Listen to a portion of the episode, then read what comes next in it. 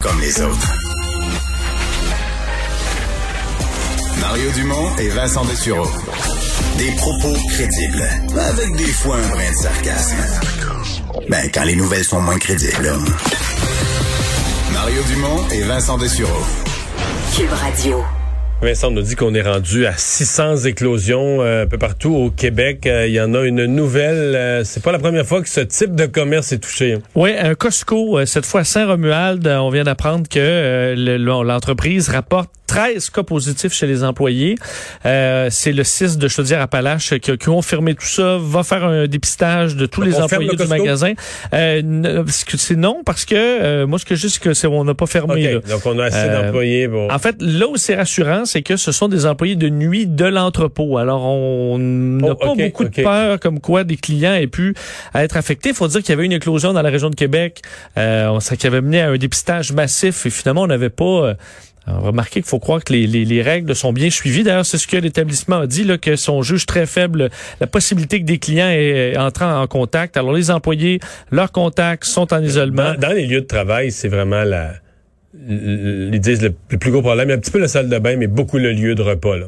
La prise des repas. Mettons la nuit, là, ils doivent prendre un lunch à un moment donné, un break où tout le monde s'arrête. Puis là, ben, tout, le monde, tout le monde s'en va manger un petit sandwich, euh, enlève son masque, se retrouve ensemble. Ça. Euh, alors d'ailleurs, on n'incite pas du côté de la santé publique à faire un dépistage de tous les clients qui sont allés au Costco de Saint-Romuald. Seulement ceux qui ont réfréquenté entre le 25 septembre et le 8 octobre et qui ont des symptômes sont invités à aller se faire dépister. Euh, le FA Gauthier, désormais célèbre navire euh, qui euh, dessert Matane et la Côte-Nord, mais là, il, était, il était en réparation à Trois-Rivières, mais qu'est-ce qui lui est arrivé? Il s'est retrouvé à la dérive. Oui, le FA Gauthier poursuit ses, ses malheurs. Radio-Canada rapporte que le navire, bon, faut dire, il était parti de Matane à la fin septembre pour un rendez-vous annuel bon, de, de, de réparation à Trois-Rivières. Mais là, aujourd'hui, alors qu'on déplaçait le navire, une des amarres du traversier a et le bateau est parti à la dérive. Euh, heureusement, bon, euh, alors qu'il était sur le transport par les pilotes du Saint-Laurent, euh, des remorqueurs ont rapidement pu tirer le navire et le ramener à quai. Là, là, tu bon, finalement, il, a décroché, il est parti au vent, puis on l'a ramené, pas trop de problème.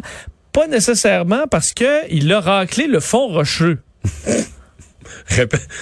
Ça me ça fait ça brise. Racler, ben, racler le fond rocheux racler le fond racler ça, dans la ça écorche sacoter dans vase pardon l'expression ce serait moins grave que l'expression racler le fond rocheux. Je comprends que c'est fait solide ces bateaux là mais là on envoie des euh, plongeurs pour évaluer les dégâts.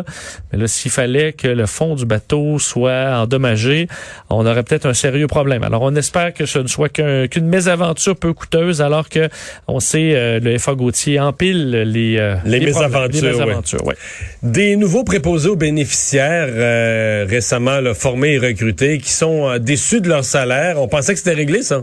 Oui, parce que François Legault l'avait dit et répété tellement souvent. Répété. Répété souvent, comme quoi euh, ça allait être effectivement 26 dollars de l'heure pour les nouveaux préposés aux bénéficiaires. On avait compris ensuite que c'était plutôt un 20 dollars 55 plus des primes. Mais là, certains qui commencent à arriver là, de cette cohorte-là, qui ont commencé à travailler et qui voient le chèque de paye arriver, il n'y a rien de ça, là. Entre autres, un préposé qui a accepté de parler à TVA Nouvelle, qui a reçu 600 dollars pour 72 heures de travail sur deux semaines. Ça équivaut à 9 dollars 66 dollars. Alors, c'est moins que, euh, c'est la moins que la moitié moins du salaire qui a été promis. Euh, pour ce qui est des primes, également, d'autres personnes disent qu'ils n'ont pas leur prime sur euh, le talon de paye. Certains qui se disent carrément pris en otage par le gouvernement parce que là, si tu quittes, tu te retrouves à devoir, à devoir rembourser ta formation. Est-ce que tu as reçu de près de, de, de, de 9000 dollars pendant l'été.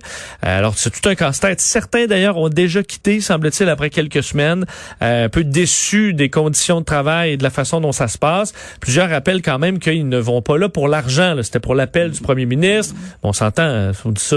non. N'importe qui qui se fait promettre 26 dollars va être déçu à 9,66. Ça, on comprend ça, c'est ça. Alors, certains, donc, démissionnent malheureusement et se retrouvent avec toute la facture à payer. Alors, est-ce qu'on va rectifier? Est-ce qu'on va préciser et changer ça? On comprend que des fois, en début, il peut y avoir des erreurs de paye. Est-ce qu'on va redonner l'argent à ces gens-là? Mais c'est euh, un dossier qui s'étire. Mais, mettons que François Legault, lui, était ferme, qu'il voulait donner le 26 là. Puis là, ça revient dans la... Mettons, toi, t'es premier ministre, tout, tout ce que tu contrôles, c'est clair. Puis, tu ouvres les journaux, mettons, sur l'espace de trois mois, là, 13 fois ça revient des nouvelles que les gens disent ah sur le terrain nous autres, on gagne pas on gagne pas le salaire prévu. On n'a pas ce qu'ils nous avaient promis. Mais les gens eux autres là, ils réfèrent pas à leur employeur immédiat, ils réfèrent direct à Legault. Hey Legault avait dit 20. Lui là, mettons qu'il veut vraiment le donner puis que les sommes ont été accordées aux établissements puis que c'est les établissements qui niaisent. Combien il vient impatient là? Non mais ça fait huit fois parce que il l'a quand même répété et répété Oui. là. Et il a jamais été ébranlé ben ben, il dit non, ça va être ça, ça va être Oui. ça. Mais comment tu deviens. Puis là, quand t'as tout le reste, là, tu commences des affaires qui marchent pas, puis des choses, les ordres que t'as donnés, puis la fonction publique Tu suit pas. les dossiers de Sylvie Damour, tu Ouais. là euh, Ça pourrait expliquer son tempérament euh, un peu euh, aigri, aujourd- aujourd'hui. Oui. Euh, le commissaire à la vie privée, là, qui a tenu quand même à réaffirmer son, son appui, son confort avec l'alerte COVID. Ouais, un rappel là, euh, quand même important du commissaire fédéral à la protection de la vie privée, Daniel Terrien, que l'application Alerte COVID, là, on dit carrément que c'est une application qui devait être prise en, prise en exemple de la façon dont on utilise des pratiques respectueuses de la vie privée. Alors, un rappel qu'il aucun problème selon le commissaire fédéral à la protection de la vie privée, qui veut dire c'est ça sa tâche, d'évaluer ce genre d'outils-là. Euh, donc, réitère son avis favorable, va dans le même sens que euh, son homologue de l'Ontario, donc la, du commissariat à l'information et à la protection de la vie privée de l'Ontario, qui va dans le même sens, soutient que l'application, après un examen, ne pose aucun problème, alors qu'on sait qu'il y a des réticences au niveau de, de, de la classe politique, entre autres les oppositions euh, du Parti québécois, de Québec solidaire au Québec. Mais Québec solidaire, c'est pas là-dessus du tout, du tout. eux. Non, c'est sur l'engorgement des tests. Euh, S'il y a trop de gens qui reçoivent l'avis COVID, là, oui. Ben là, ces gens-là vont se sentir obligés d'aller se faire tester, puis ça va engorger le... Mais là, les- mais je pense qu'il y a une incompréhension de la, de, de la patente là-dedans. Là. C'est que ça va pas te donner une liste de 1000 personnes que tu as croisées dans le métro. Là. C'est des gens avec qui tu as été à côté Des vrais contacts. 15 minutes. Moi, si j'ai passé 15 minutes à côté de quelqu'un qui a la COVID, j'espère que je vais avoir une alerte puis j'ai toutes les raisons du monde d'aller me faire tester. C'est Oui. pas parce que tu as Non, croisé mais en les exemples, je vais donner, je vais te donner, mettons, deux exemples que Gabriel Nadeau-Dubois donne de ce qu'ils appellent, eux, des, des fausses alertes. Écoute bien, là. Tu vis en, dans un appartement, Oui. un édifice à logement. Puis toi, tu dors, là, ta tête de lit est à côté sur le... Non, mais tu vas voir, c'est Oui. des cas extrêmes. Je- je- Tu me vois venir. Oui. Ta, tête de lit aussi. est à côté sur le mur mitoyen, Oui. avec le logement, tout est dans le logement numéro un, là, mais celui du logement numéro deux, lui, il y a, il y a le lit tête à tête avec toi, là. Fait qu'il y a juste le mur qui sépare, puis les deux, vous mettez vos cellulaires sur la table de chevet. Fait que là, vos cellulaires, il y a le mur, t'es même pas dans le même appart, là, tu comprends? C'est, quelqu'un que tu connais pas qui vit, qui vit sur le même plancher Oui. que toi. Bon, mais là, vu que l'épaisseur du mur, ça, compte, la- la- les deux téléphones vont dire, ben nous, on a passé la nuit euh, ensemble, là. Oui, je comprends ça. Mais mettons, est-ce que ce scénario-là va engorger Euh, Des millions, est-ce qu'il va y en avoir des millions de cas de même? de, de tête de lit à tête de lit là, dans des appartements en carton petit, puis il y en a là. Mais, Ouais, l'autre cas- mais surtout c'est que ton voisin, s'il a la COVID, ça se peut que tu partages la rampe euh, du, de- du bloc, euh, ça se peut quand même que tu aies des raisons de te faire tester aussi. Ah, toi, tu dis dans ce cas-là, t'aillerais peut-être pas le savoir que ton voisin, ton voisin de palier a la, la COVID. Oui. Mais l'autre exemple qu'on donne, c'est c'est du plexiglas. Tu vas avoir un contact quelqu'un, mais dans une cabine prévue avec du plexiglas, donc t'es protégé. Mais moi, je suis d'accord avec toi là. Je veux dire, c'est un outil de plus. Il y a aucune crainte pour la vie privée. Fait que là, tu dis, c'est, ça paraît une bien petite crainte là, que ces faux cas viennent engorger, là, amener des tests, des gens supplémentaires aux tests. Est-ce que ça vaut de priver toute la population de la- de l'application? C'est dur à Euh, justifier. Là, Oui. Et pour le fond de la, la question de la vie privée, là, quand même, moi, j'ai assisté à des conférences de, entre autres, une, une- une experte mondiale en vie privée qui, a le concept de privacy by design. C'est-à-dire que la vie privée doit être dans le design même de ton application. Alors, pas faire confiance à la personne qui possède l'application qui va pas dévoiler ta vie privée. Il faut juste qu'elle soit conçue pour pas prendre de vie privée. Et c'est exactement ce qui est le cas d'alerte COVID. Il prend aucune donnée, euh, il sait rien sur toi, c'est des codes aléatoires. Alors, c'est le type d'application parmi les plus sécuritaires qui se fait conçu de cette façon-là. On a reçu à l'émission Steve Waterhouse, qui était un sceptique de l'application. Puis quand on l'a reçu, moi, je me dis, il va peut-être me parler de vie privée. Et au contraire, lui, sa question, son questionnement, c'est c'est une application qui va être nettement moins efficace. Là. Il dit parce que, comme on a voulu, on a sacrifié beaucoup d'efficacité, étant donné qu'on a voulu être tellement impeccables sur la vie privée. Oui. Là, et là, il donne le contre-exemple extrême des Taïwan, des pays euh, d'Asie, où les gens ont une grande confiance en leur gouvernement, ont pas de problème, ils se disent, c'est pas une compagnie privée, c'est le gouvernement. Fait que euh, même s'ils savent que je suis allé à l'épicerie, le gouvernement, je veux qu'ils fassent avec ça. Que les gens, ça les dérange pas. Et donc là, tu as une application beaucoup plus intrusive qui, elle, te suit par GPS, te surveille, mais en même temps, au niveau efficacité, c'est la totale. là. Oui. Je veux dire, si tu- les gens de Taïwan puis d'Hong Kong qui revenaient à l'aéroport, on leur disait, tu t'en vas deux semaines chez vous, tu passes pas par l'épicerie, C'était ça, là. C'est ton, tu veux dire, t'es, t'es, t'es Ouais. traqué, t'es traqué, t'es surveillé, puis tu restes chez vous, puis c'est pour vrai, là. Puis si tu quittes la maison, on va le savoir, puis... Mais là, euh, on, on pense pas qu'on accepterait ça ici. Et dans les quand même les deux autres dossiers intéressants du commissaire à la vie privée, s'in- s'inquiète quand même sur le fait que les lois euh, au fédéral ne sont pas euh, à la hauteur pour protéger les Canadiens dans un environnement numérique qui est en constant changement. Là, souvent, la loi suit pas sur la technologie. Alors, on s'inquiète entre autres pour la télémédecine, s'assurer d'avoir des logiciels là, qui sont dans le milieu privé, qui sont plus sécuritaires également pour les plateformes d'apprentissage en ligne. Alors là-dessus, on a du travail à faire pour protéger les gens. Il on a parlé tout à l'heure de, de, de, propagation de la COVID autour du président Trump. Ce fameux événement qui euh, a eu lieu sur la, la, pelouse, sur les terrains de la Maison-Blanche après la, sermentation de la nouvelle juge à la Cour suprême.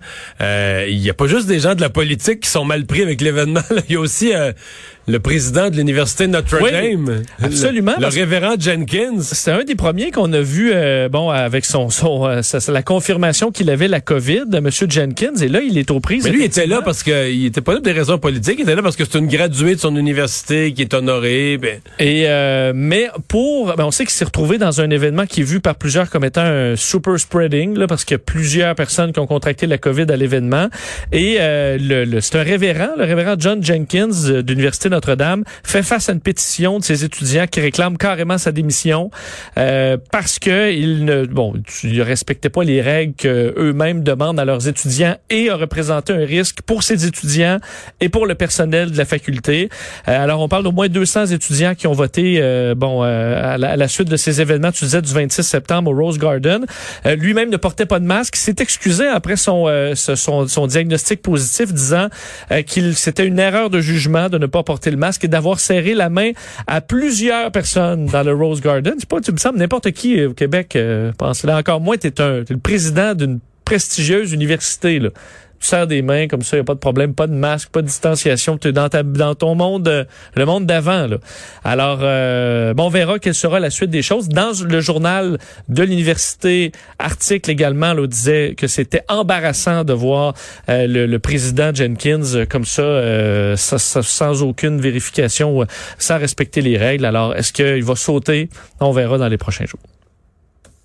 encore une nouvelle de planète habitable. Oui, un petit mot sur euh, la science, parce que si quoi, à un moment donné, si ça va trop mal ici, il faudra peut-être aller ailleurs. Ben, on y euh, pense, on y pense. on cherche toujours des exoplanètes, hein, et euh, donc des, des, des planètes qui pourraient avoir la vie, donc qui ressemblent à la Terre. Et euh, voilà que des experts de euh, l'université de Washington demandent à ce qu'en en astrobiologie, là, donc euh, les, les mélanges de La vie, euh, l'astrobiologie, donc la vie ailleurs que sur Terre. Exactement. Qu'on évalue davantage des, des planètes super habitables que habitables. Parce qu'on dit on essaie trop de trouver des planètes qui ressemblent à la Terre, alors que la Terre, c'est probablement pas le meilleur milieu de vie qui existe dans l'univers. Alors lui s'imagine davantage des planètes qui sont qui sont euh, de plus grande dimension, qui contiennent beaucoup plus de biomasse que sur la Terre et qui seraient près de euh, de ce qu'on appelle des naines des euh, donc des espèces de plan- de- de- d'étoiles naines qui, qui durent beaucoup plus longtemps que notre Soleil. Parce que le Soleil, on dit, bon, la Terre a à peu près 4,5 millions d'années, et à un moment donné, le Soleil va s'éteindre. Mais si on est à côté de ce type d'étoiles-là, qui sont beaucoup plus disons, froides et qui durent 70 milliards d'années, ben, tu as la possibilité que la vie intelligente suprême, là, Je trouve que ça remet, en question, ça remet en question tout le dossier des changements climatiques. de pouvoir vivre 70 milliards d'années ouais. à cause d'un soleil qui s'éteint jamais. Moi, la seule affaire que je vérifierais, là, quand Oui. on va commencer à envoyer des gens sur une autre planète comme ça, je m'assurerais que ceux qui embarquent dans le vaisseau, là, ils n'ont pas la COVID. Tu veux que on, Je on repartira pas, euh, COVID. partiré un nouveau monde exempt de COVID. C'est ma, ma suggestion. OK. C'est bien pensé. Merci Vincent.